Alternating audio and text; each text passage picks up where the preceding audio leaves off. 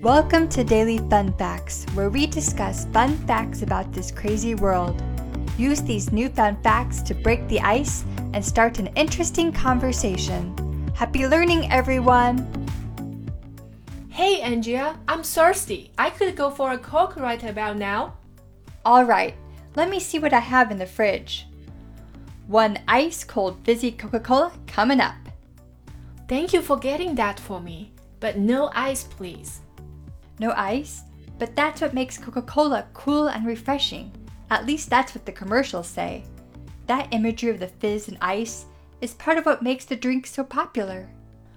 Well, I'm not about to let my tastes be influenced by commercials. Coca Cola has been around for over a century and is popular around the world. I heard that today it is officially sold in every country except for Cuba and North Korea, and that by country, consumers in Mexico drink the most. So I'm sure it didn't always have the same ingredients. You're right, Bree.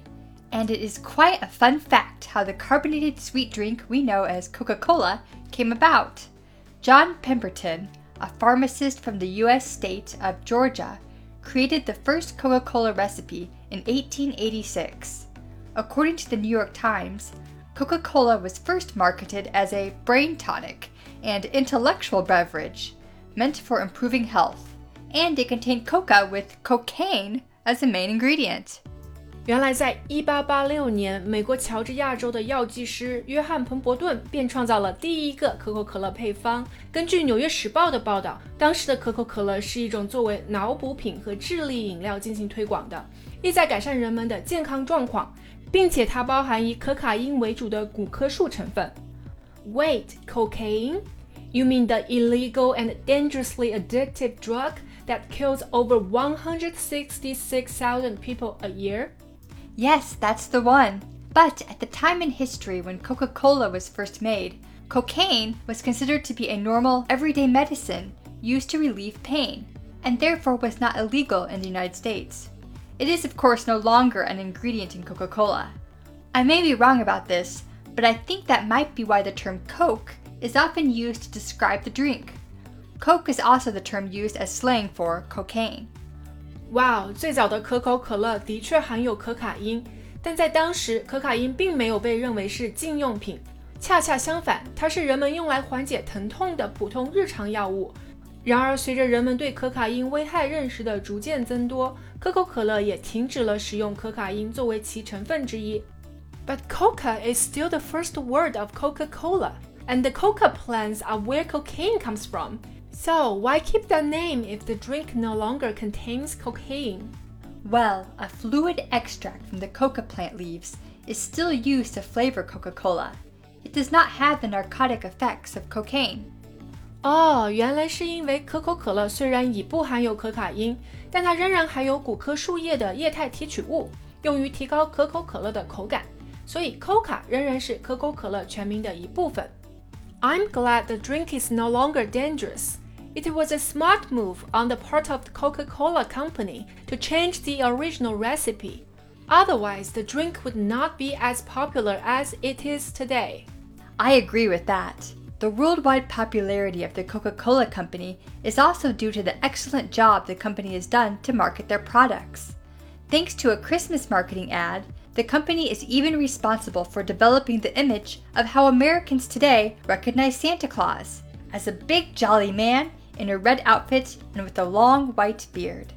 Wow, so Coca-Cola even created a cultural icon? 穿着红色大衣、留着一个大大白胡子的圣诞老人。 Yes, they've indeed greatly influenced our popular imagination.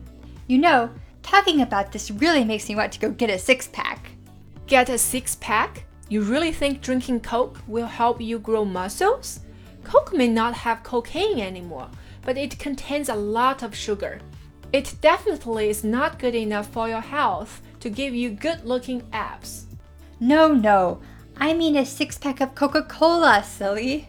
Along with everything else, the Coca Cola Company invented a bottle holder that allows consumers to bring six bottles of Coke home to store in their fridge. This promoted increased Coke consumption. Today, the container that holds six bottles is referred to as a six pack.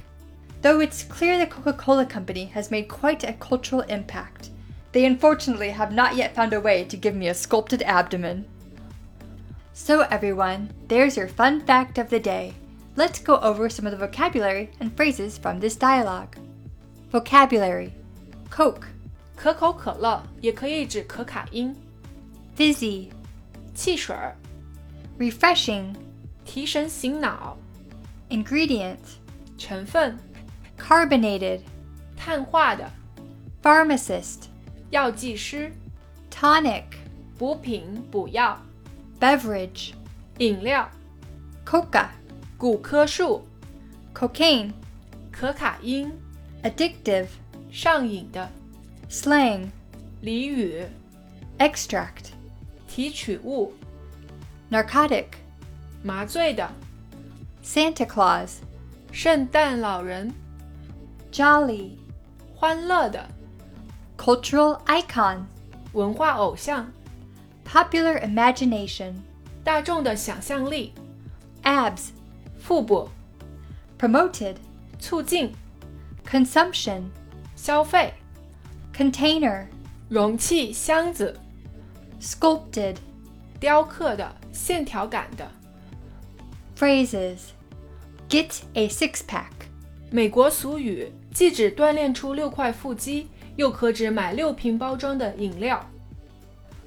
All right, join us next time for another fun fact to help break the ice. 好了，这就是我们今天的有趣常识分享。如果喜欢我们，请别忘了点击订阅。拜拜，咱们下期再见。